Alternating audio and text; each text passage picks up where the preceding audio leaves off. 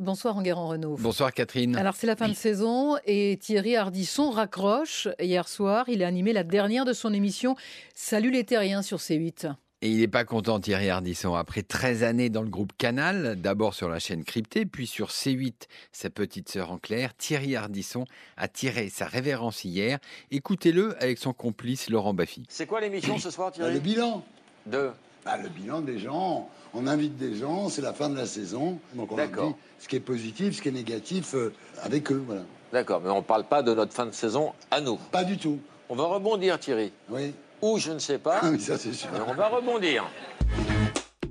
Alors, en fait, Thierry Ardisson proclame partout qu'il a été viré par Vincent Bolloré. La chaîne C8 lui a bien demandé de continuer, mais elle a divisé le budget de son émission par deux. Inadmissible pour Thierry Ardisson, qui a donc claqué la porte.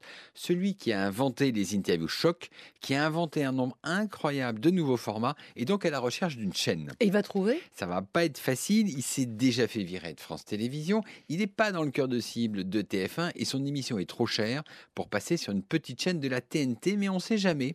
C'est un vieux lion. un vieux lion. Tiens, un autre vieux lion, c'est Michel Drucker qui signe lui une nouvelle saison sur France 2. Oui, à 76 ans, Michel Drucker rempile pour un an à la présentation de Vivement Dimanche. Après 56 ans de carrière, Michel Drucker a encore le luxe de pouvoir choisir lui-même sa date de sortie, un luxe rare que Patrick Sébastien n'a pas obtenu de France 2.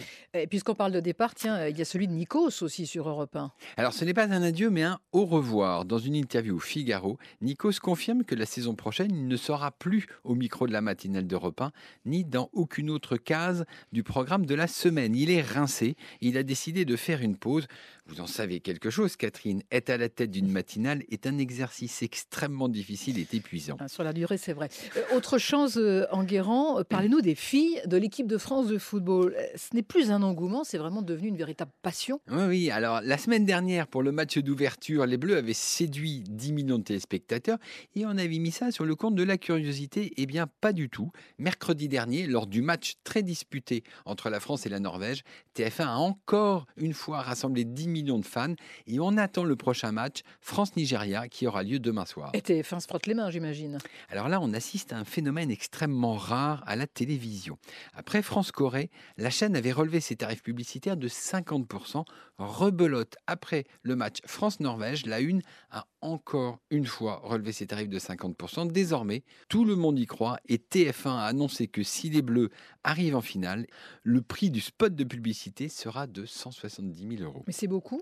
Alors oui, c'est c'est beaucoup, mais c'est encore loin des 280 000 euros que TF1 a facturé aux annonceurs lors de la finale du Mondial 2018 avec les Bleus de Mbappé.